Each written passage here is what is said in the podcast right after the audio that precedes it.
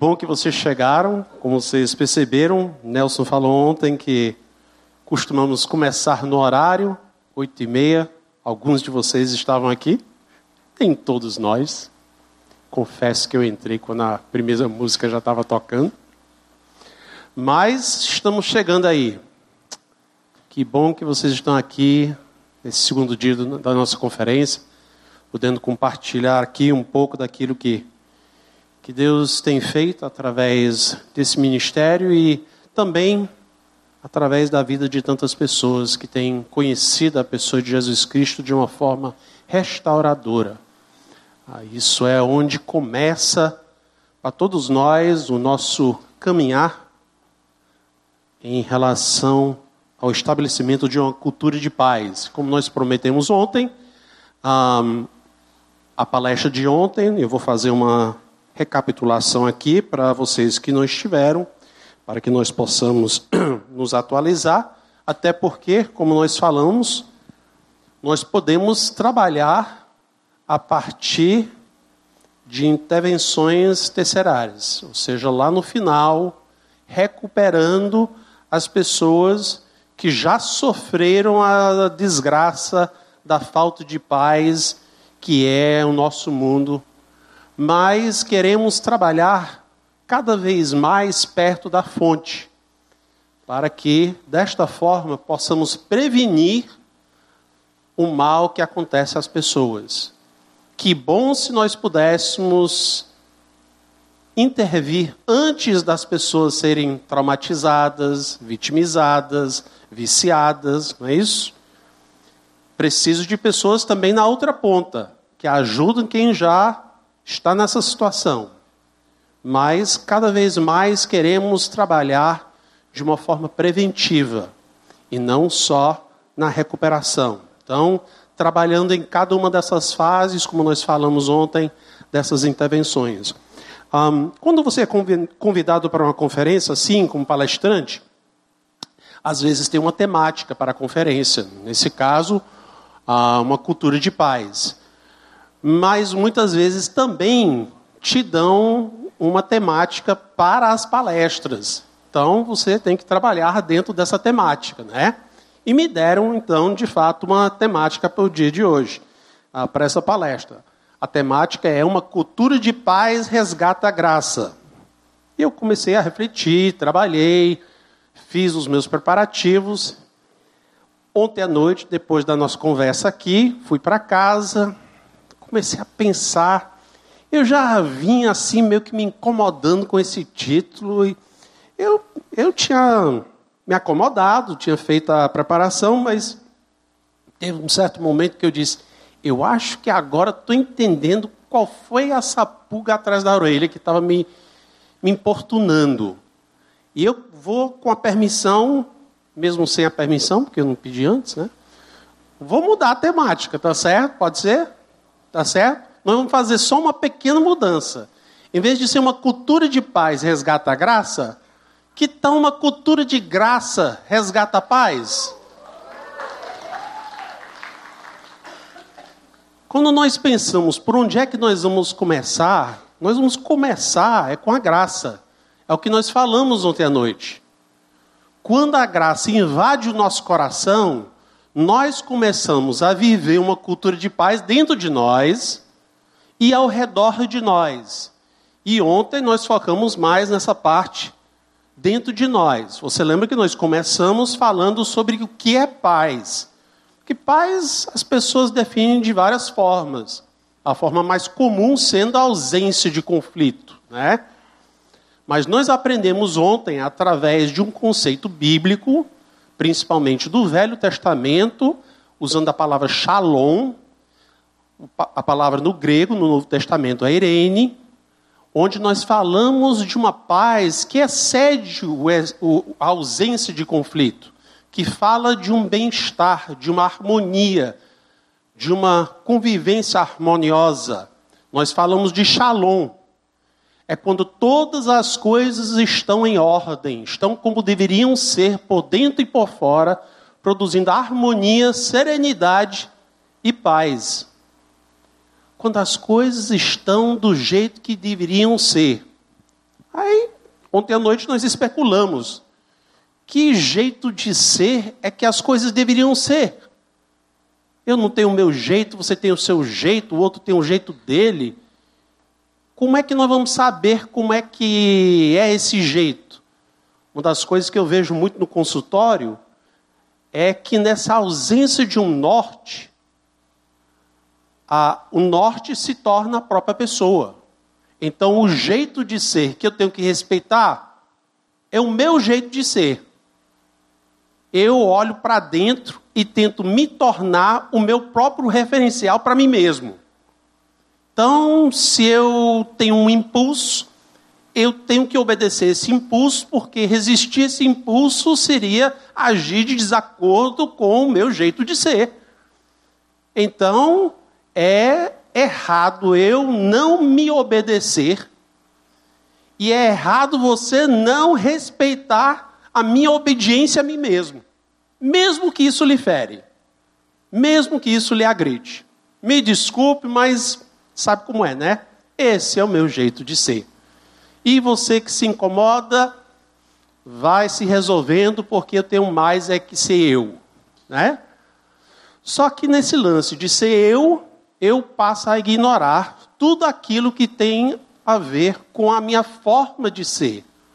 Porque uma vez que eu não sou o Criador, saber o melhor jeito de eu viver fica complicado. Você nunca viu um carro escrever o seu próprio manual de usuário. Quem escreve o manual de usuário é a pessoa que fez o carro. Você diz: não, mas me incomoda ter que pagar esse preço de combustível, está muito caro.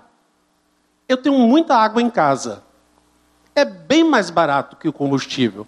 Eu vou colocar água no tanque. Tá certo. Melhor ser você, né? Se você gosta de água no tanque, pois ponha a água no tanque. Porque você tem que ser mais você. Faça lá do seu jeito. Isso aí vai te satisfazer. É? Vai te satisfazer é por pouco tempo. E aí o seu carro vai parar. E aí você vai dizer: sabe o que é que está faltando? Está faltando água. Pronto. O carro parou, está faltando água, vou colocar mais água. Ponha. Vamos ver no que é que dá. Trabalhar fora da forma que Deus nos fez para funcionar é igual a dar murro em ponto de faca. Vá, declare sua independência. Eu vou fazer do meu jeito, ó. Eu sou independente, ó. Puf! Tá aí. A famosa frase da murra em ponte faca é exatamente um lance de independência. Eu vou fazer do meu jeito, tá? Faça.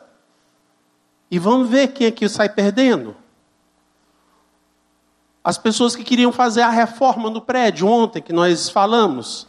18 andares desabando porque alguém inventou no nono andar de um prédio fazer uma pequena reforma, fazer do seu jeito. Tem que respeitar o meu jeito. Eu sou dono, eu comprei esse esse espaço, eu vou fazer a reforma do meu jeito. Pois faça, vai, na, vai em frente. Murra em pontifaca.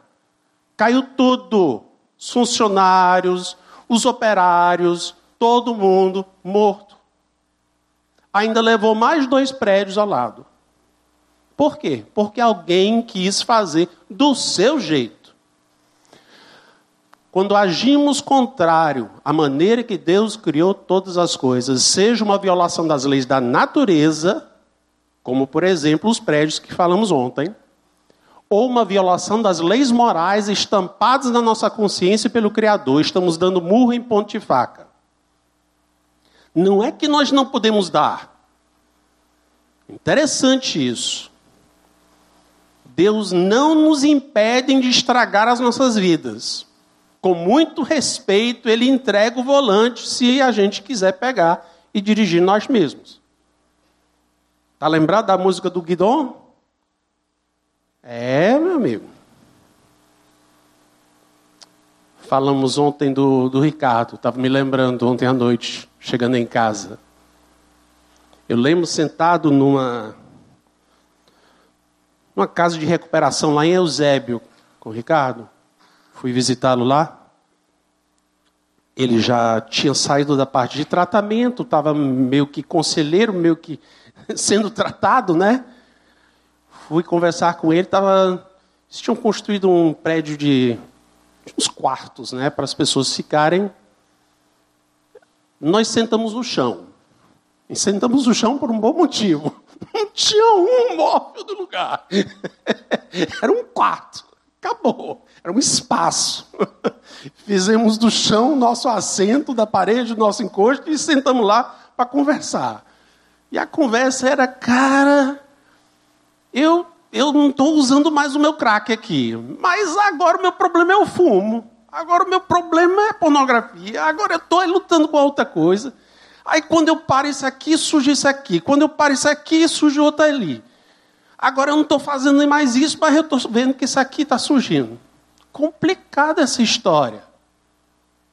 Onde é que nós vamos encontrar um norte para as nossas vidas e ainda um poder maior, um poder superior ao nosso poder para nos fortalecer, para nos encorajar, para nos transformar, para nos restaurar? E onde é que vamos encontrar pessoas que compreendem isso, que se juntem a nós para andarmos nessa caminhada? Isso sim é o nosso chamado. Deus permite que a gente faça toda e qualquer besteira. Mas eu quero dizer que quem chora mais é o Criador. Que Ele ama tanto que Ele sofre quando nós escolhemos mal. Ele sofre quando nós escolhemos mal, porque Ele nos ama. O problema do pecado não é que Deus está lá em cima. Às vezes a gente pensa que o pecado é desse jeito. É que nem um super-homem, mas que tem o seu criptonita. E quando nós pecamos, Deus está lá. Ai, ai, não, está tirando a minha força. Eu não posso conviver com o pecado. Fique longe. Deus não tem medo do pecado. Quero dizer que Deus não foge do pecado. Deus mandou seu filho justamente para invadir o espaço do pecado. No jardim de Éden, quando Adão e Eva pecaram, quem se escondeu foi Adão e Eva, não foi Deus. Deus apareceu para ter a conversa, para ter a caminhada diária dele com Adão e Eva. Você lembra da vergonha? que é que a vergonha faz? Faz com que a gente se sente desmerecedor de amor e acolhimento. Lá estava Adão e Eva, escondidos atrás do arbusto, conscientes da sua vulnerabilidade, conscientes da sua nudez. Era algo, o conceito de vergonha não existia antes desse momento, porque não havia o erro, o porquê se perceber desmerecedor de amor e acolhimento.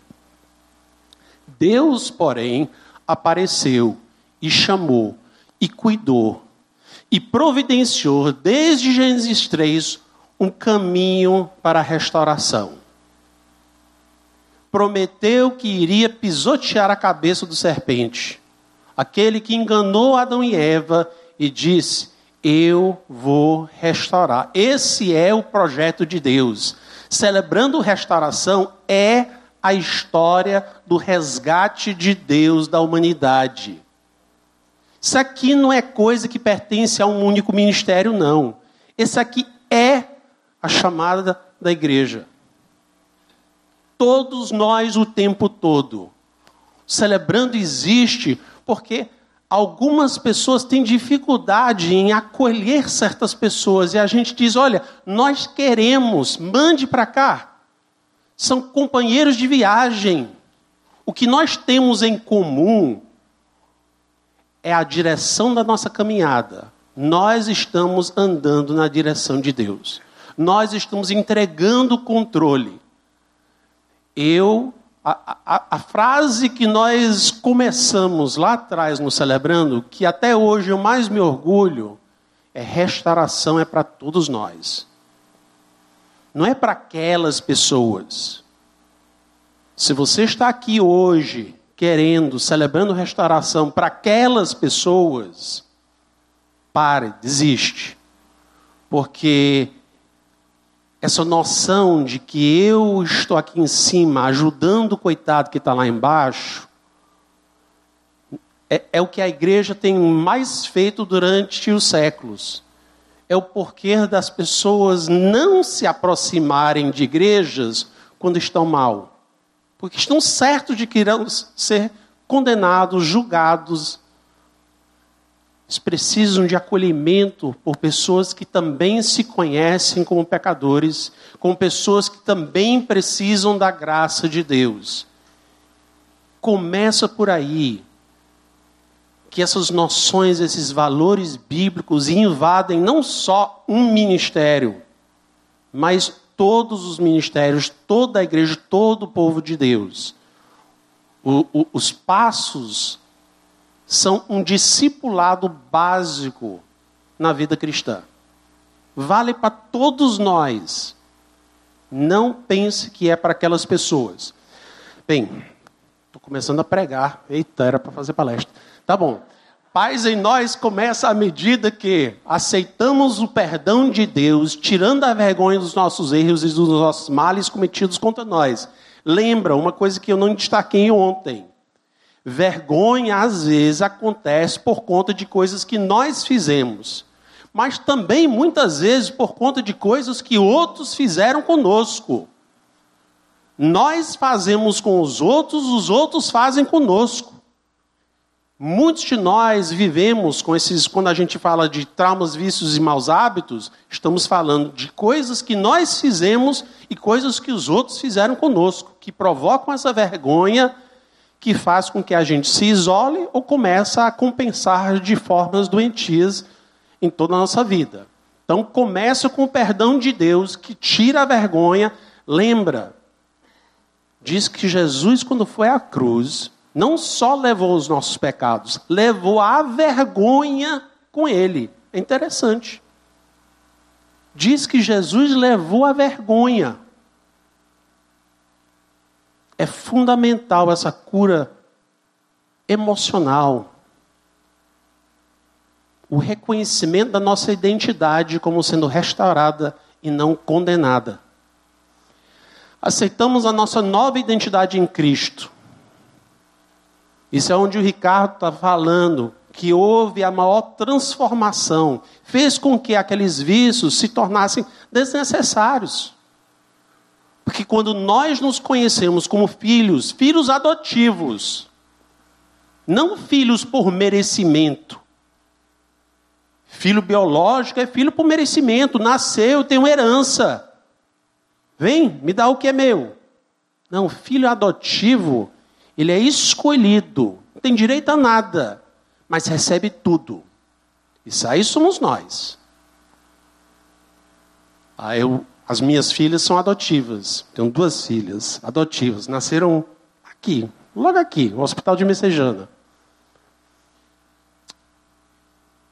Eu lembro a assistente social. Estava conversando com a Cláudia ontem à noite. Falando da, da Valesca, que era assistente social lá no abrigo Tia Júlia, quando nós as adotamos. A Valesca tinha uma frase que ela usava. Alguns são amados porque são filhos, outros são filhos porque são amados. Nós somos filhos porque somos amados. E aí somos nós. Amados e ainda mais justos. Aí é um negócio complicado. Como é que nós vamos pegar um bando de gente com a vida destruída e dizer que nós somos justos? Não, tem algum engano aí. Posso até ser perdoado, mas Deus não para por aí. Ele não é, ele não só nos estende misericórdia. Misericórdia é, é não receber aquilo que você merece. Mas Deus não para por aí. Deus ainda nos dá aquilo que nós não merecemos. É diferente. Nós merecíamos punição, merecíamos a vida que tínhamos. Mas Deus não só não nos deu a consequência daquilo que nós tínhamos escolhido, como Ele nos deu uma justiça que não era nossa, mas que se torna a nossa justiça. A justiça de Jesus. Há uma, há uma troca. Ele toma sobre si aquilo que nós fizemos e as suas consequências, e nos dá, olha a segunda parte, a justiça que era dele, o privilégio que era dele, a posição de filho que era dele. Nós recebemos, isso sim é graça, favor imerecido. E é baseado nessa nova identidade que eu perca a vergonha e eu tenho condições de começar essa vida de restauração. Eu costumo dizer que não se consegue fazer um quarto passo, que é o inventário moral, onde você vai olhar todas as coisas vergonhosas da sua vida, e ainda mais no quinto passo vai compartilhar com alguém, um outro ser humano da sua confiança. Você não consegue fazer o quarto passo e quinto passo direito se você não tiver feito o terceiro passo. Porque o terceiro passo é onde você entrega a sua vida e a sua vontade ao cuidado e controle de Deus, recebendo essa nova identidade. Se eu agora me conheço como justo, agora, filho amado, agora, agora é que eu tenho condições de falar das coisas vergonhosas do passado, sabendo que aquilo não é a minha identidade. É só a minha história. Se você não viver o terceiro passo, você não consegue fazer o quarto e o quinto passo direito. Ok. E por último, aprendemos a imitar o nosso pai e deixamos o fruto do Espírito brotar. Você lembra que um dos frutos do Espírito, aquilo que o Espírito produz em nós é paz. Não estamos falando aqui de uma cultura de paz. A Bíblia está dizendo como é que você consegue essa cultura de paz. Deixar brotar o fruto do Espírito na sua vida. Permitir que Deus faça nascer em você e crescer em você. O efeito dele sobre sua vida é andar no Espírito, ou seja, guiado pelo Espírito. Você vai por essa orientação, aí sim, você começa a chegar em paz. Lembra esse versículo de ontem? As pessoas que não são povo judeu não têm a lei. Ou seja, tem pessoas aí que não conhecem as escrituras. Nunca tiveram, nunca leram a Bíblia, desconhecem o que Deus fala. Mas mesmo assim tem uma noção de certo e errado. Mas como é que. De onde é que tiraram isso? Por que, é que eles sabem que certas coisas são erradas? como se já soubessem. Ele diz: ah, não, mas tem uma razão.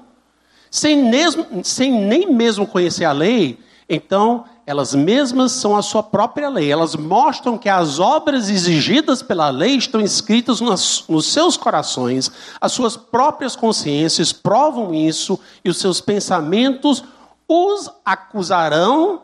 E olha aqui a segunda parte, que isso aí nós já olhamos ontem. Ou os defenderão.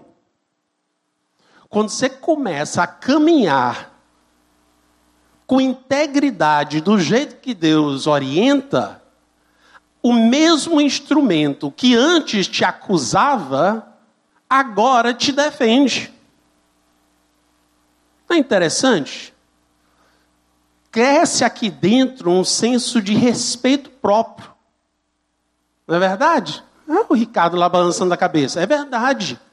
Você começa a olhar no espelho e você olha e você diz: caramba, cara, não é fácil não, mas estou começando a te respeitar. Ainda tem umas coisas aí que precisam mudar, mas eu estou percebendo, eu estou começando a fazer diferente. Aquela situação ontem, onde eu teria mirado, fiquei calmo, falei direito, não agredi o outro com palavras, com ações. Eu estou começando a ter até um amor próprio. Como eu vejo as pessoas quebradas, chegam, falam suas histórias de vidas arrebentadas. E aí dizem, eu tenho baixa autoestima. Eu digo, e não é por menos, não. Tinha que ser isso mesmo. Você continua escolhendo errado, como é que tu não vai achar que está errado? Meu amigo, saiba que você não precisa mais disso.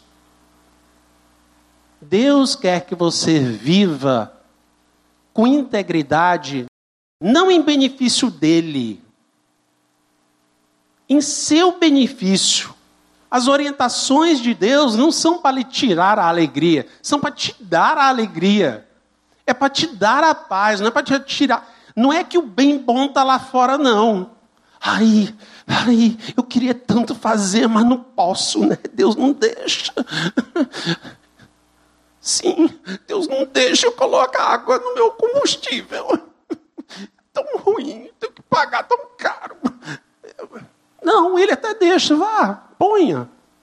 Ele não quer que tu coloque, porque ele quer o seu bem, é por amor a você. Não é por outro motivo, não. Ele não fica lá em cima com raiva.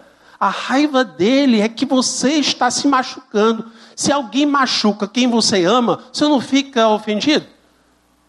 Tem horas que os meus pacientes sentam na minha frente e falam tão mal de si que tem umas horas que eu digo: Olha, eu estou querendo é brigar com você. A pessoa olha para mim, como assim, né? Um terapeuta quer brigar comigo, né? Eu ponho até os punhos aqui para frente. Digo, eu estou querendo brigar com você. Semana passada teve um dessa. Eu vou brigar com você. Por quê? Porque você anda falando tão mal de uma pessoa que eu amo tanto. Mas quem é? É você, ora. Pode não. Eu vou te defender. O problema é que eu tenho que te defender contra você mesmo. Porque você está se agredindo. Você não fala a verdade a si mesmo. Você fala ofensas. Você fala com você de um jeito que você não falaria nem com o seu inimigo. Muito menos uma pessoa que você ama, muito menos uma pessoa que Deus ama. Paz interior é um pré-requisito para paz exterior. É onde nós concluímos ontem. Paz interior precede é a intervenção primária lá na fonte, onde nós vamos mudar essa realidade de uma paz na cultura. Começa com paz no interior. Deixa eu me introduzir aqui um conceito. Ah, tem um rabino judeu, obviamente, um, chamado Tversky, nome esquisito aí, mas nome judeu. Um, ele chama da lei da gravidade humana. Eu prefiro denominar como a lei da gravidade emocional. O Tversky era um, é um psicanalista, rabino, que dedicou a sua vida ao trabalho com viciados passou a sua vida toda trabalhando, escrevendo, estudando casos de recuperação e trabalhando com viciados. E ao andar muito tempo com esses viciados, é interessante um dos capítulos do livro dele se chama Será que é necessário chegar no fundo do poço para alguém mudar? E aí ele especula o que é esse fundo de poço que uma pessoa precisa chegar antes de mudar. E ele fala explicando assim: que na lei da gravidade emocional, nós iremos sempre caminhar para o lado de menos desconforto, menos ansiedade. Que nós nunca iremos andar em direção a mais desconforto. Então, ontem à noite, por exemplo, nós falamos bastante, algumas pessoas aqui confessaram os seus vícios e um dos vícios que mais apareceu aqui em cima do palco foi o de procrastinação. Está lembrado disso aí? Tem vários pacientes que sofrem de procrastinação. Aí eu vou explicar a lei da gravidade emocional. Por que, que você procrastina? É isso aqui. Eu procrastino porque fazer aquilo que me incomoda é mais desconforto do que assistir mais um show no Netflix, do que jogar um videogame, do que sair com os amigos. Eu vou sempre caminhar em direção ao menos desconforto. Cara, eu posso estudar para minha prova, ou eu posso sair com os amigos. Vixe, é fácil. Eu saio com os amigos. Sim, mas tem uma hora que chega lá que eu não saio mais com os amigos, eu vou estudar. Sim, exatamente. Sabe quando é?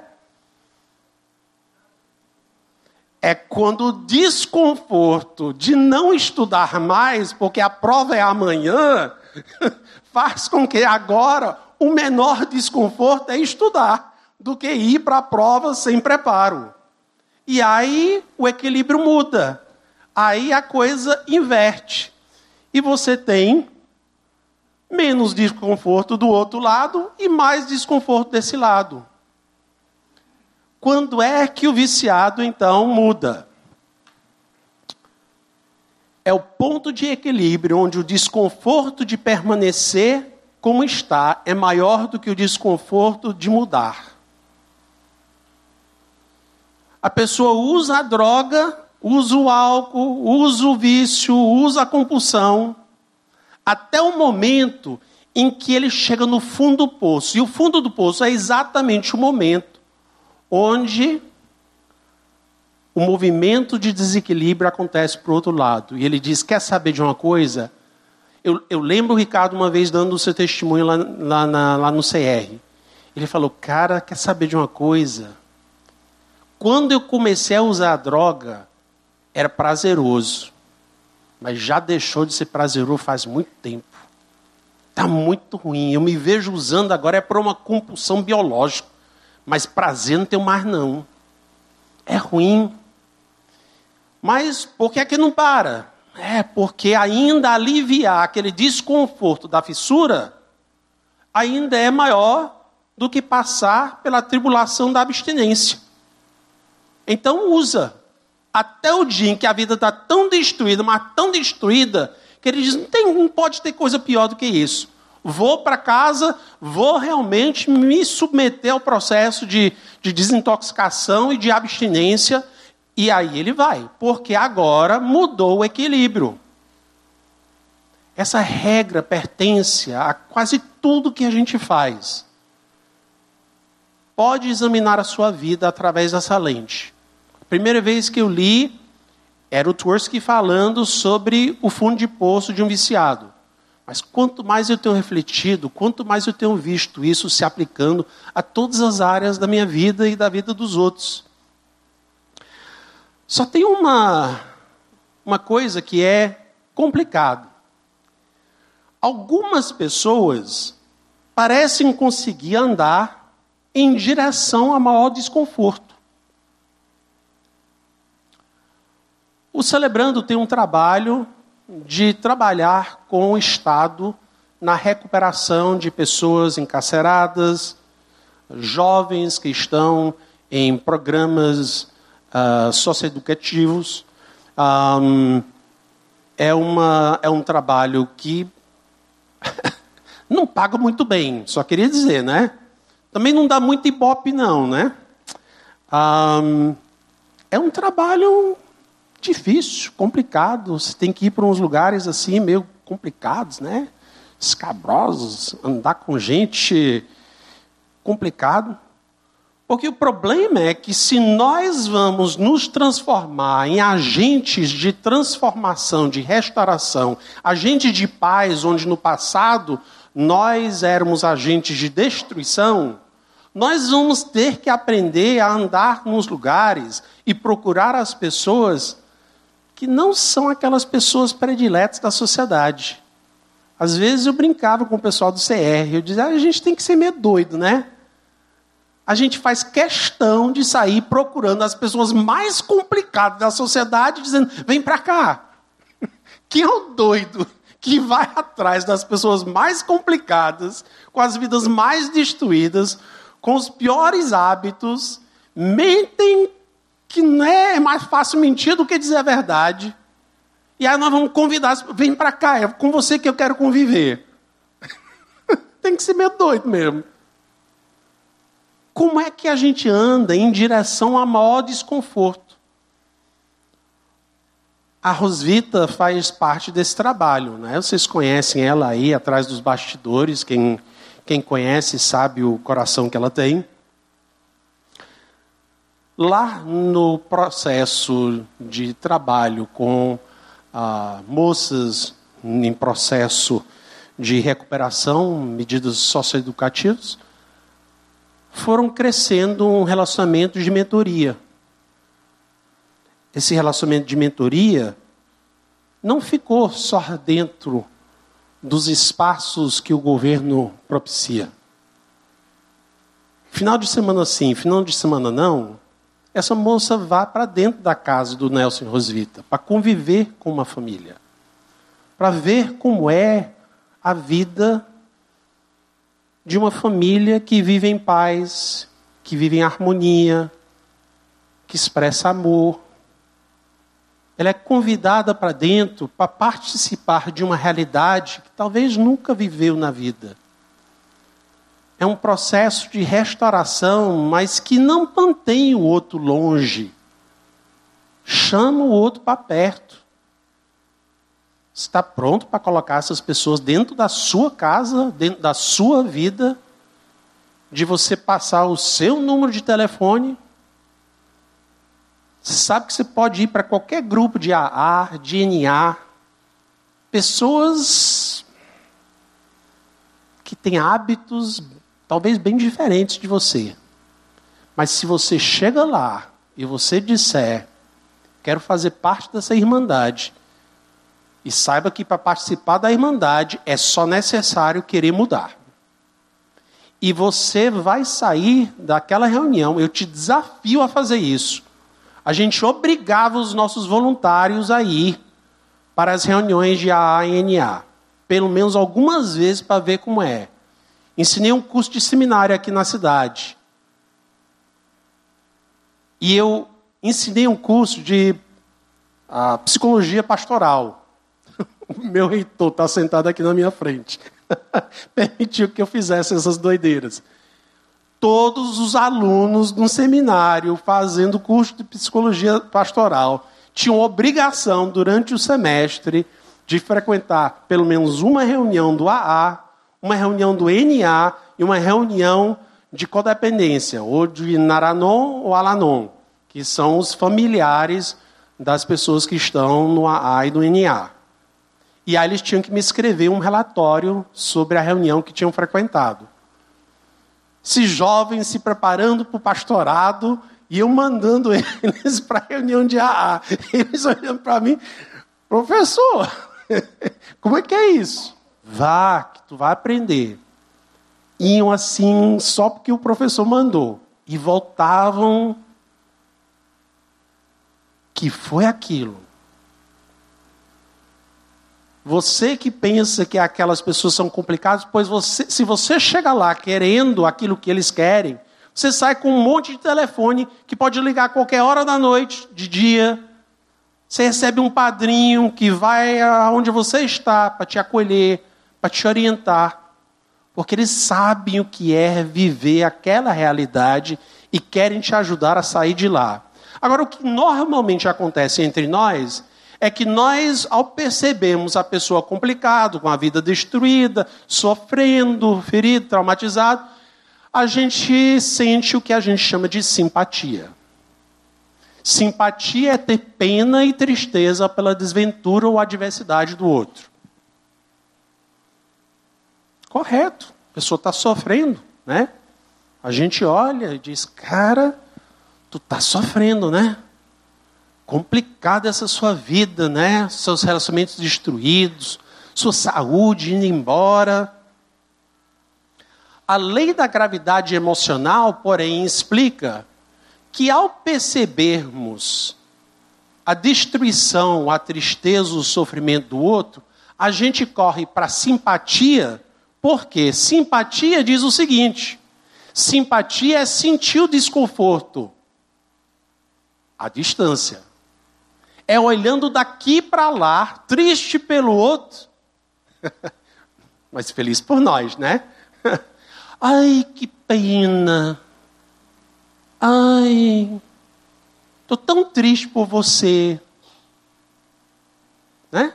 A gente olha, Parece um sentimento bom, mas percebe que há uma distância emocional. Nós não queremos nos aproximar. A lei da gravidade emocional quer dizer que eu não quero sentir aquilo. Eu quero ficar aqui. Estou só percebendo a sua situação. Que ruim para você. Mas simpatia nos protege, nos protege daquilo que nós não queremos experimentar. Mas simpatia não é a nossa única opção. E eu quero sugerir que simpatia é o que normalmente a gente vê por aí, mas não é aquilo ao qual nós somos chamados. Nós somos chamados a empatia. Empatia é diferente. Fecha a distância. Vamos olhar rapidamente essas quatro características da empatia. A primeira é tomar a perspectiva do outro. No trabalho com, com pessoas feridas, com pessoas, principalmente pessoas com comportamentos autodestrutivos, é bastante difícil a gente experimentar empatia se nós ainda não vivemos aquela realidade. Se sabe que no CR nós temos grupos de apoio para pessoas de todos os perfis de, de tipo de luta, né? De, de, compulsão, de adicção, de vício, de, de maus comportamentos, ou traumas. Todos os nossos grupos são liderados por pessoas que já passaram por aquilo. No Celebrando Restauração, nós não usamos psicólogos, nós não usamos terapeutas.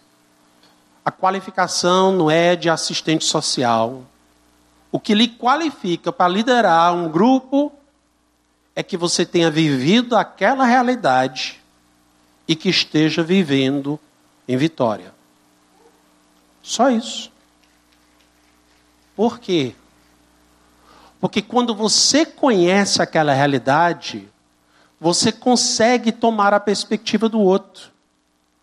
O que para mim parece uma loucura, Ricardo, me ajuda, cara. Você está dizendo que usar o crack já perdeu a graça. Então, por que, que você não para? Não estou entendendo. Eu, pessoalmente, não sinto nenhuma compulsão por usar crack. A minha vida é tão fácil, nem me passa pela cabeça. Não entendo, cara. Por que, que tu, tu troca os seus óculos, os seus documentos por uma pedra de crack? Não estou entendendo, cara. Me ajuda aí, porque eu, pelo menos, nunca pensei em sair de madrugada procurar uma boca de fumo. E é tão fácil a gente olhar e não compreender o que é aquela realidade. A Ruth, Ruth está aqui? Ruth do Paulo? Tá não, né? Oh, que pena. Então posso falar dela, né? Eu, eu vou falar porque ela já falou publicamente diversas vezes. Engraçado. Primeira vez que nós começamos o trabalho com voluntários. Olha aqui.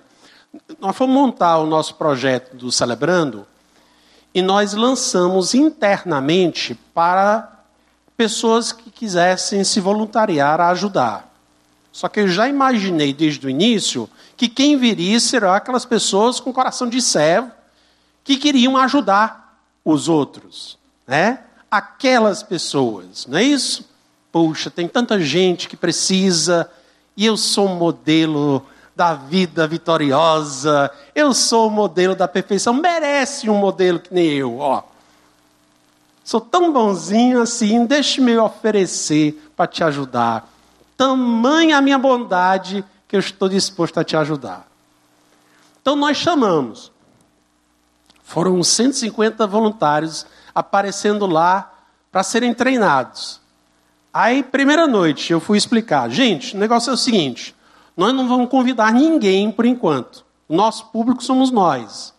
Nós somos que nem aquele cientista louco que vai para o laboratório, desenvolver uma vacina que nunca foi testado, e ele diz: Eu preciso saber se o negócio funciona.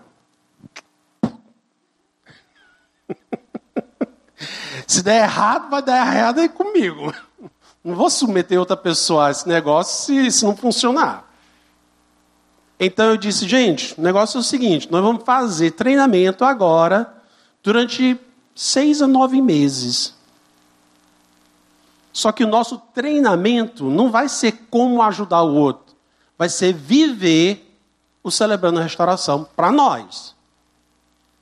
Olha para dentro, faz o seu exame interior, faz o seu inventário moral, anda num grupo de passos, fale dos seus negócios. Ah, mas eu não tenho não, então não tem espaço para você. Infelizmente, você é bom demais. Os sãos não precisam de médicos. Os sãos já estão bem. Nós conhecemos esse público. Se você está tão bem, pois então vá, meu amigo. Não precisa não. Deus te abençoe. No dia que tu precisar, volte aqui. Estamos prontos para te receber. Aí o pessoal estranha. Tá, deve, deve ter um pouquinho de treinamento assim de como receber, como tratar. Não, tem não. Só você sentado no grupo falando de você. não vim aqui para falar, vim aqui para aprender, para ouvir, não é para falar. E por aí foi. E o treinamento foi nessa perspectiva de aprender como viver essa realidade para nós. Porque tomar a perspectiva do outro exige que nós tenhamos feito o nosso próprio trabalho. Restauração é para todos nós. Se nós não nos conhecemos como pessoas quebradas, necessitando da graça, igual a pessoa com quem nós estamos falando, nós vamos falar de cima para baixo. Nos grupos de AR, de NA, você não vai ver nenhum profissional lá falando. Quem fala lá são os próprios viciados em processo de restauração. Pessoas que estão começando a viver uma nova realidade, convidando outras pessoas a viver essa realidade. Então, tomar a perspectiva do outro. Segunda coisa é não cair em julgamento. Complicado, né? Como a gente gosta de julgar. A Ruth, que eu estava falando, depois de uns quatro, cinco meses, chegou no meu escritório. Nós estávamos usando um livro que era para ajudar as pessoas a a olhar para dentro, a examinar as suas vidas. Ela chegou no meu escritório e literalmente jogou o livro em cima da minha mesa. Eu não quero isso aqui mais não. Estou terminando, paro por aqui. Jogou o livro, estava com raiva. Digo, vixe, desculpe, Ruth, o que foi que nós fizemos? O que foi que eu fiz? Ontem à noite ela confessou no vídeo, você viu no vídeo, ela confessou que às vezes sofre com a ira. Mas o problema dela não era a ira, não. A ira estava aparecendo nesse momento, mas é porque, ao olhar para dentro, percebeu a depressão. Ela começou a olhar e dizer: caramba, já faz tempo que eu ando assim, irritado com as pessoas, impaciente. Eu sento lá, eu fico julgando as pessoas.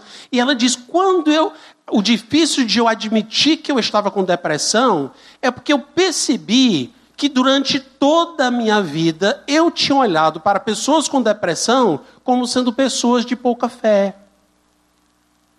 Com a vida assim, me arrebentado, fraquinhos, né, de personalidade. Ah, tinha ajudado, tinha aconselhado um monte de gente com depressão. Tinha uma longa história de ajudar quem tinha depressão. Mas só ao ter foi que ela percebeu que a dificuldade de admitir é porque ela tinha de fato, sutilmente, interiormente, julgado aquelas pessoas. E ela se encontrar do outro lado do assunto queria dizer que ela agora era uma daquelas pessoas. Como era difícil ela admitir que ela podia ser uma daquelas pessoas como isso muda a nossa perspectiva. Eu costumo dizer que você não ganha nenhum crédito por não lutar com coisas que não te afligem. Eu sou tão bonzinho, nunca usei crack. claro, eu sei onde é o meu vício. A minha droga predileta é na área da lascívia, é na pornografia. Sempre foi a minha droga de preferência. Agora, quem não luta com isso, olha e diz: cara, oh, coisa feia. E por que, que tu luta com isso? E tu já não sabe que isso é ruim para você, para sua vida, para o seu casamento? Eu sei. Mas se você não luta com isso, que bom, mas eu garanto, tem uma área na sua vida onde você luta. Quer saber qual é? Eu sei lhe dizer qual é. Ixi, está todo mundo olhando para baixo agora. eu sei lhe dizer onde é. Se você não souber, eu sei lhe dizer. Olhe para a sua vida e pense naquilo que você nunca falou para ninguém. Seja o que for que você nunca falou, seja algo que você fez ou algo que alguém fez com você, essa aí é a sua área.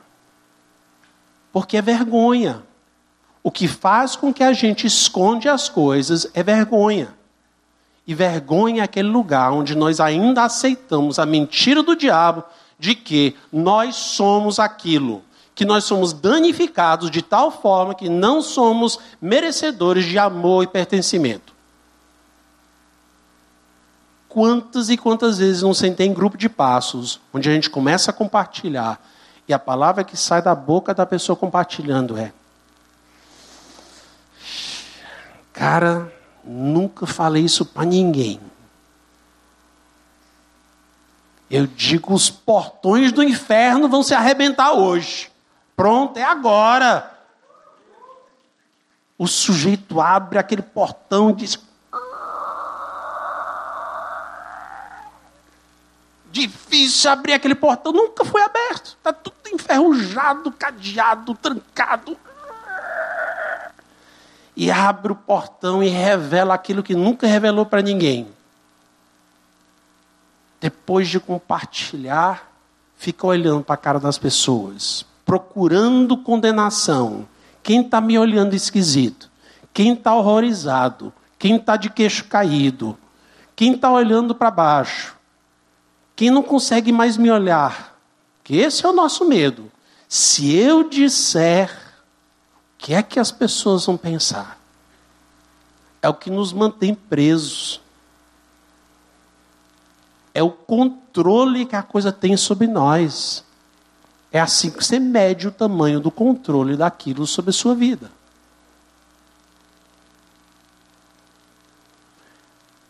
Próxima pessoa na roda grupo de passos. A pessoa escuta aquilo tudo e diz assim: Cara, eu não ia falar, não, né? Mas já que tu falou. Ixi, eu também, ó. Só que a minha experiência foi assim. Aí conta. Bum, bum, bum, bum, bum. No início do CR, eu viajava com o Nelson. A gente viajava pelo Brasil, ensinando as igrejas, falando em congressos, explicando como era o CR.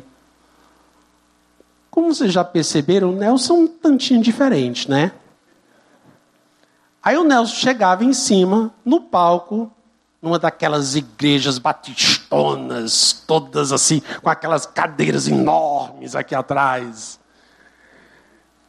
Aí chegava assim, daquele seu jeito, muitas vezes de bermuda, inclusive o, o santuário, eu nunca tinha visto uma bermuda, não sabia nem o que era aquilo. Aí o Nelson falava horrores da vida dele. E você via os queixos caindo no auditório. Tuque, tuque, tuque, tuque, tuque. E, e, eu lá sentado. Oh, meu Deus, vai ser dessa vez que não, não vou me escapar. Vai ser dessa vez que não vai ter uma segunda palestra. Vamos nos expulsar logo no início. Não vai ter mais nada. Não vamos escapar dessa vez. Sabe o que acontecia? Terminada a palestra, tinha uma fila de gente esperando conversar com o Nelson. Mas não, não, olha, não faltou uma vez sequer que não acontecia isso. Por quê?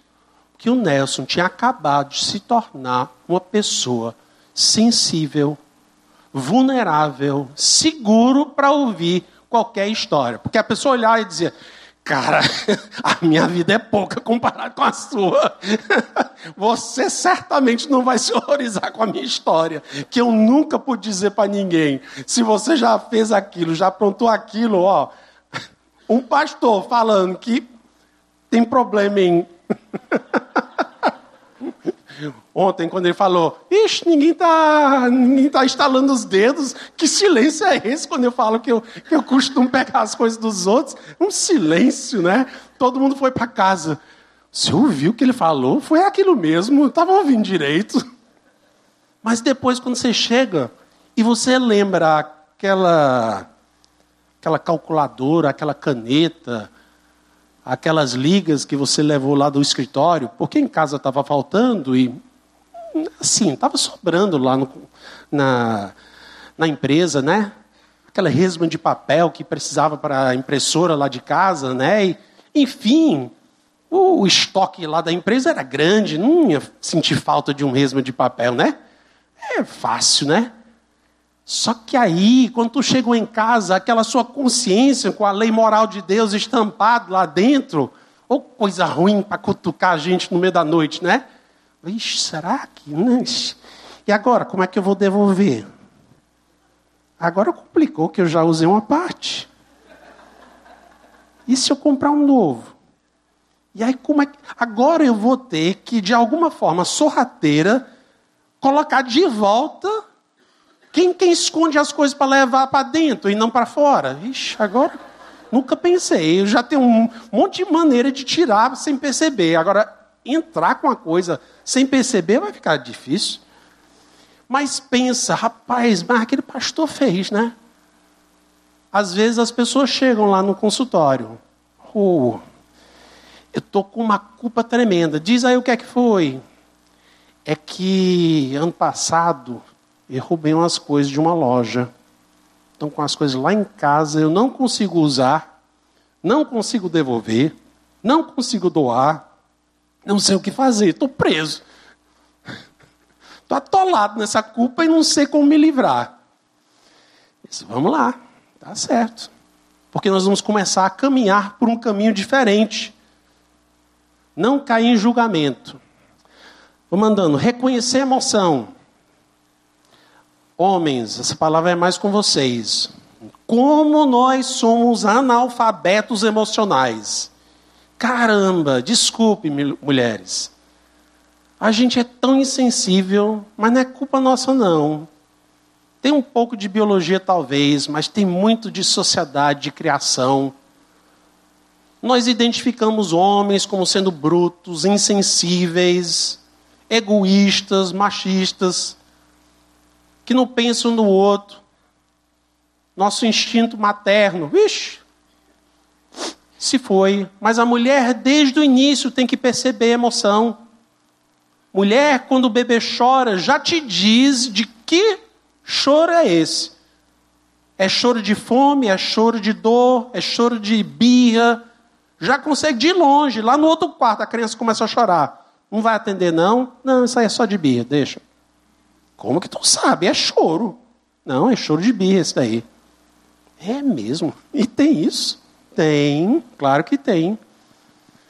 75 a 80% da comunicação é não verbal. É no tom, é na velocidade da fala, é na expressão corporal. É toda uma linguagem que a gente presta pouca atenção e perde muito nisso. Poder ajudar e sentir empatia, de conectar com a outra pessoa, precisa dessa capacidade e eu quero dizer que nós podemos aprender. Homens, não desistem de você, tá certo? Mulheres, não desistem de nós. Nós fomos aculturados a sermos brutos, mas podemos ser polidos, tá certo? Então vamos aprender. Mostrar emoção. Não só reconhecer a emoção, como mostrar a emoção. Se para o homem já é difícil reconhecer, imagine mostrar então. Aí é que complica demais. A vulnerabilidade de mostrar a nossa emoção é difícil. Menino não chora, né? Homem não chora. Não, nós nos orgulhamos com a nossa falta de expressividade emocional. E com isso nós nos mostramos uma parede. Ou como é bom falar com a parede, né? Em casa tem bastante parede com que falar, mas eu nunca vejo alguém falando com a parede. Não sei por quê.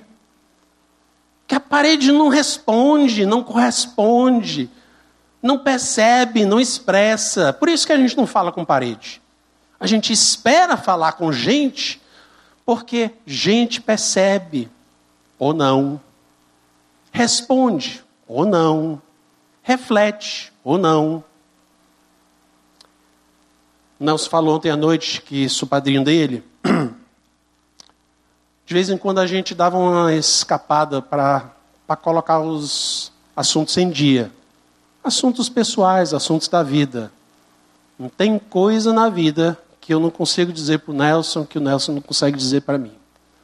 Guardamos segredos um do outro que ninguém mais no mundo conhece. Deus.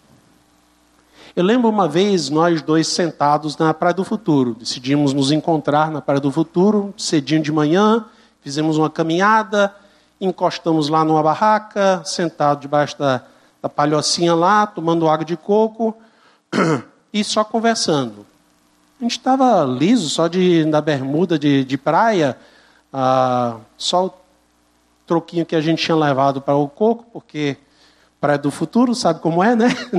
é lugar que você anda com joias, relógio e dinheiro, né? Se você não sabe disso, seja avisado.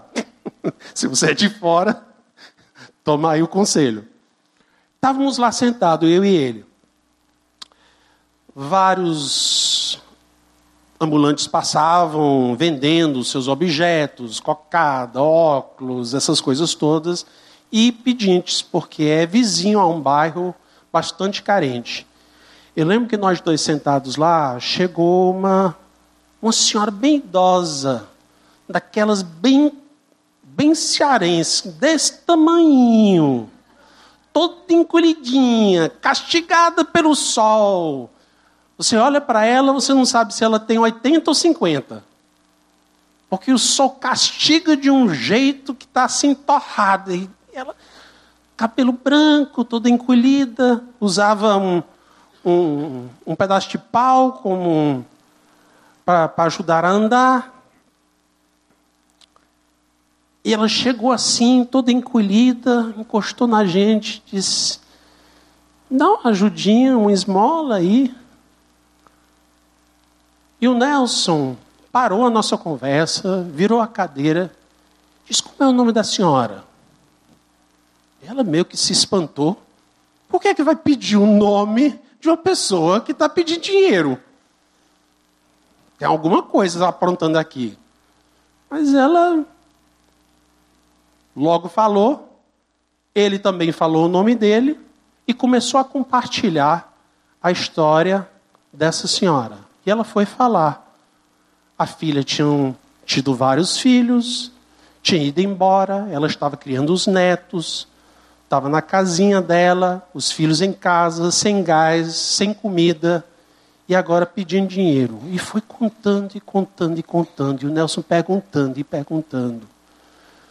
Num certo, um certo momento, a mão dela em cima do cajado, o Nelson coloca a mão dele em cima da mão dela, em cima do cajado. E continua a conversa. Daqui a pouco o Nelson está chorando e a mulher está chorando. E compartilhando sua história. Ficamos lá, sei lá, 20 minutos, conversando. Parecia uma, uma cena de Atos 3. João e Paulo entram no templo e tem um pedinte lá, querendo ajuda. João e Paulo disseram: Ouro e prata não tenho, mas aquilo que eu tenho, eu te ofereço. Você lembra no final do vídeo? Raramente, uma coisa que nós vamos dizer vai mudar a situação. O que muda a situação é a conexão. É sentar, é sentir junto com a outra pessoa. É experimentar essa realidade, é entrar dentro do mundo da outra pessoa. Quando nós entramos no mundo da outra pessoa, agora passa a se inverter aquela balança da gravidade emocional. Agora entrar e sentir junto com Agora, não incomoda a gente ouvir a história, incomoda é saber que a outra pessoa vai permanecer assim. A gente passa a querer ajudar. E aí não é porque nós estamos sendo bondosos, é que nós sentimos junto com. Nós nos tornamos aquela pessoa que compartilha junto. Estão me avisando que eu tenho pouco tempo. Então, vamos correndo.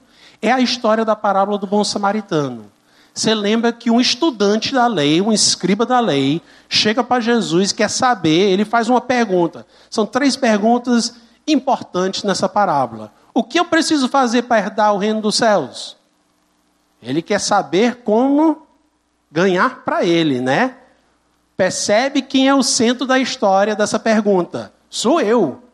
Eu quero ganhar. Como é que eu vou herdar o reino dos céus? Eu que sou o mais importante, eu que quero receber. Jesus diz: Bem, você é um estudante da lei, o que é que a lei diz? Ele diz: Ah, eu sei, amar a Deus acima de todas as coisas e amar o meu próximo como a mim mesmo. Jesus diz: Pronto, tu está entendendo, pois faça isso. Ixi, tão simples assim? Só que não é tão simples assim.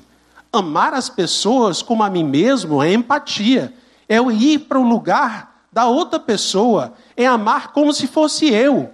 Bem, peraí, Jesus, me diz uma coisa. Próxima pergunta: quem é o meu próximo? Eu quero saber exatamente quem são essas pessoas que eu preciso amar. E aí Jesus conta a parábola com uma resposta a esta pergunta. E vocês conhecem a história, não vou delongar na história, mas você sabe que é uma história onde uma pessoa completamente genérica essa pessoa. Nós não conhecemos a nacionalidade, não conhecemos o status social, nós não sabemos por que, que a pessoa está naquela rua, nós não sabemos nem o nome da pessoa.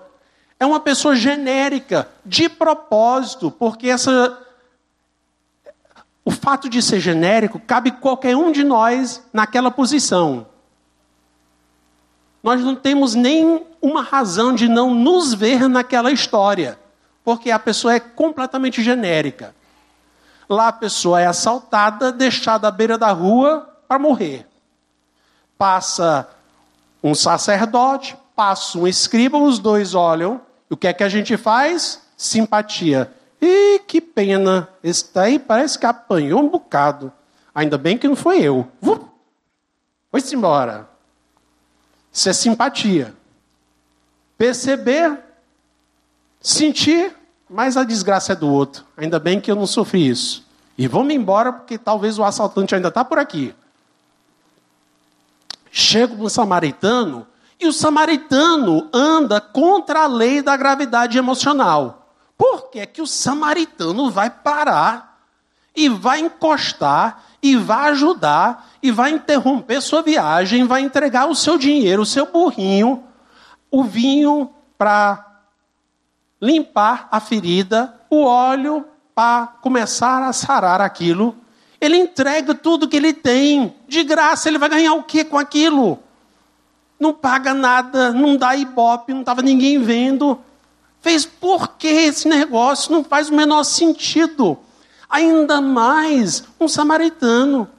Os dois judeus religiosos não tinham parado e esse para, se incomoda todinho, dá uma reviravolta na vida dele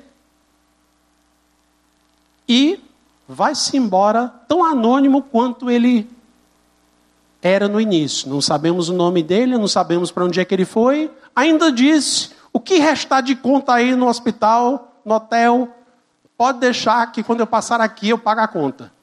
Ixi.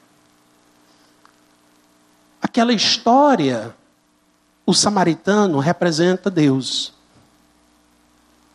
que nos encontrou ferido, quebrado, deixados para morrer à beira da estrada. E Deus, que não tinha nada a ver com essa história, nós que aprontamos, nós que tomamos, nós que bebemos, nós que escolhemos. Deus lá do céu se incomoda e vá contra a lei da gravidade emocional e vai ao nosso encontro para nos encontrar, se incomoda com a gente, paga para a gente, mesmo sabendo que não tem como pagar de volta, nos dá tudo o que nós precisamos. Esse é o nosso Deus. Mas a história não para por aí. Porque a terceira pergunta é uma pergunta que, por uma trocadilha no original, você percebe que a pergunta que Jesus faz ao estudante da lei que está indagando quem é o meu próximo, ele dá um, uma mudada no verbo de forma que ele tira agora aquele estudante da lei e põe a ele como se ele fosse o assaltado, o que sofreu, o que apanhou. Ele diz: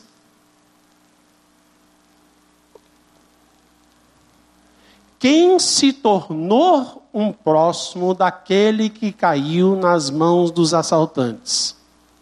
Essa é a pergunta que Jesus faz ao escriba.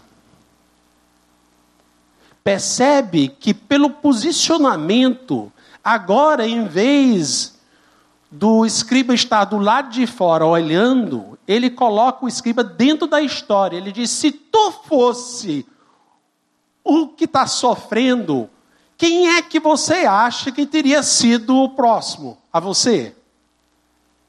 Quem é que você gostaria de ter recebido se tu fosse o que está sofrendo? Ele que se identificava com as pessoas religiosas, agora percebe que ele não queria que aquelas fossem as pessoas que passassem por ele, porque lá ele ia ficar. Ele queria que o samaritano fosse a pessoa que fosse passar por ele. Agora, o, o samaritano era próximo da pessoa que foi assaltada? Não era de forma alguma, não conhecia. Mas se tornou um próximo aquela pessoa. Se tornou um próximo daquela pessoa. Isso aí somos nós. Pergunta, ainda resta: por que, que aquele samaritano parou? Tem que voltar para a história, porque os samaritanos eram, na época do exílio, as pessoas que ficaram na terra prometida. Os outros foram levados embora para a Síria. Quem ficou atrás de judeu começou a casar com os povos ao redor. Era um povo solto, não tinha mais identidade nacional, religiosa, os templos foram destruídos, Jerusalém foi colocado abaixo. Os judeus que voltaram se consideraram melhores, puros, de linhagem pura, e olhavam para os samaritanos como piores do que o gentil, do que não, quem, não era, quem não era judeu. Tinham o judeu tinha um não-judeu e tinha um samaritano, porque os samaritanos tinham violado a pureza da linhagem escolhida por Deus. Essa era a cabeça do judeu. Então eles discriminavam, perseguiam. Os rabinos se orgulhavam, dizendo: sempre que eu vejo um samaritano, eu jogo uma pedra nele. Olha como eu, eu me destaco, porque eu, aqueles são os impuros, vou é discriminar mesmo. Samaritanos tinham sofrido, eles sabiam que era receber sofrimento.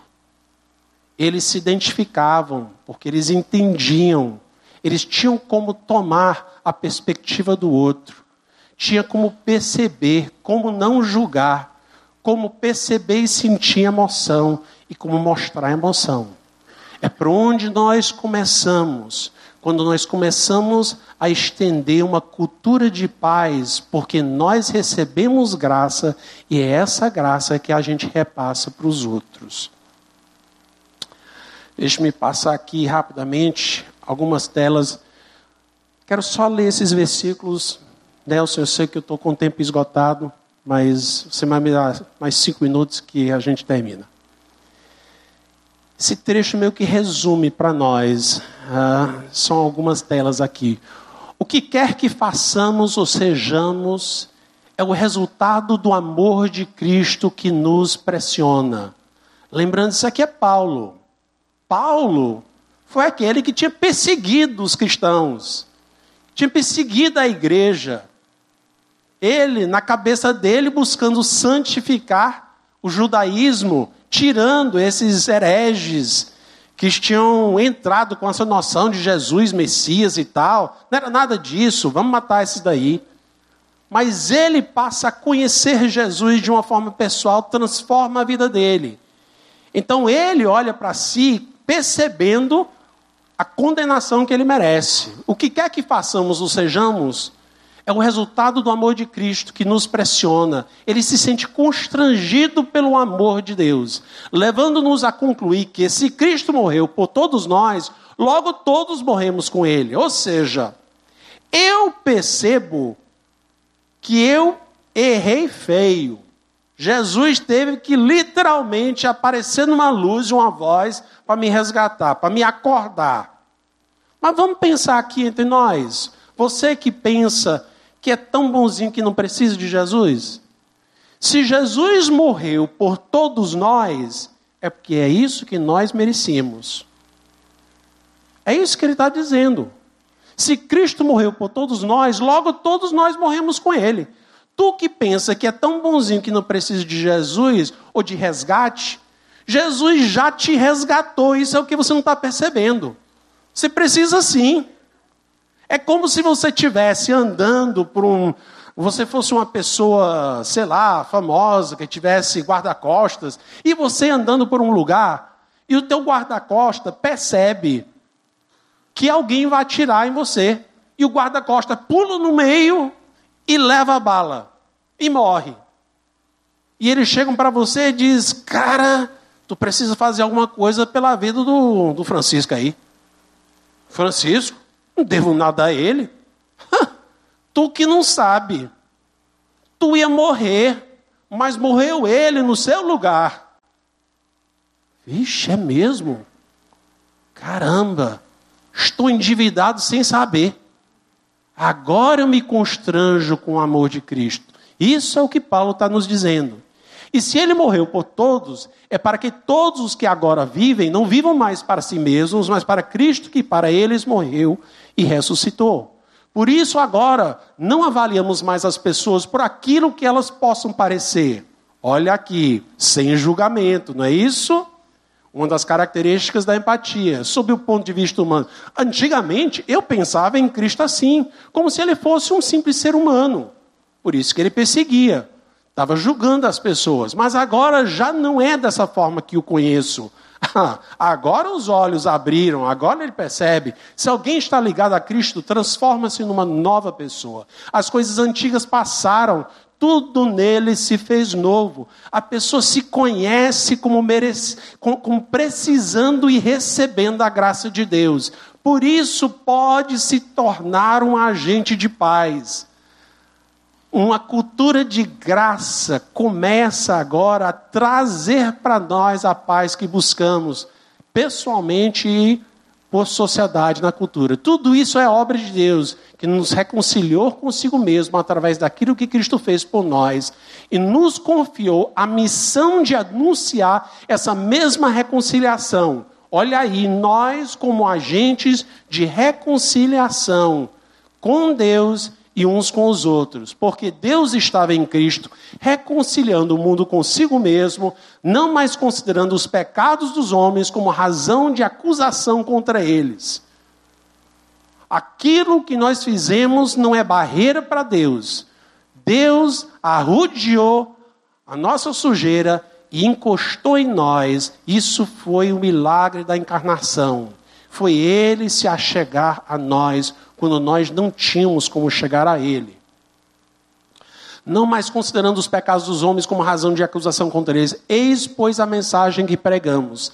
Somos, então, como embaixadores de Cristo, e é como se Deus, por nosso meio, lançasse um apelo aos homens. Nós vos suplicamos, então, da parte de Cristo, que se reconciliem com Deus. Deus carregou todo o nosso pecado sobre Cristo, que estava isento de qualquer pecado, para que nele fôssemos revestidos da justiça de Deus.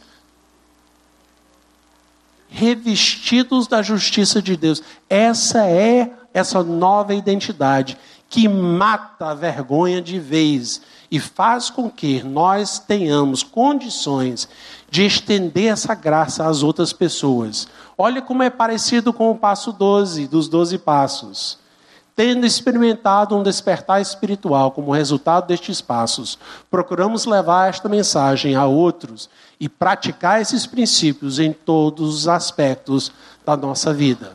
Não te falei que os doze passos é um discipulado da fé cristã? Restauração é para todos nós. Se nós vamos ser revestidos dessa nova identidade em Cristo, como filhos adotivos do Pai, nós precisamos agora passar a agir como o nosso Pai agiu, de viver essa realidade como ele viveu.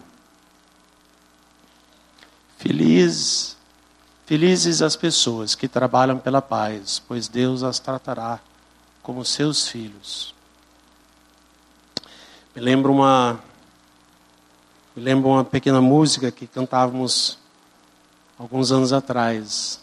A começar em mim, quebra corações, para que sejamos todos um, como tu és em nós, a começar em mim. Quebra corações, para que sejamos todos um, como tu és em nós. Onde há frieza que haja amor, onde há ódio, perdão, para que o seu corpo cresça assim, rumo à perfeição a começar em mim. Quebra corações para que sejamos todos um, como tu és em nós. Amém.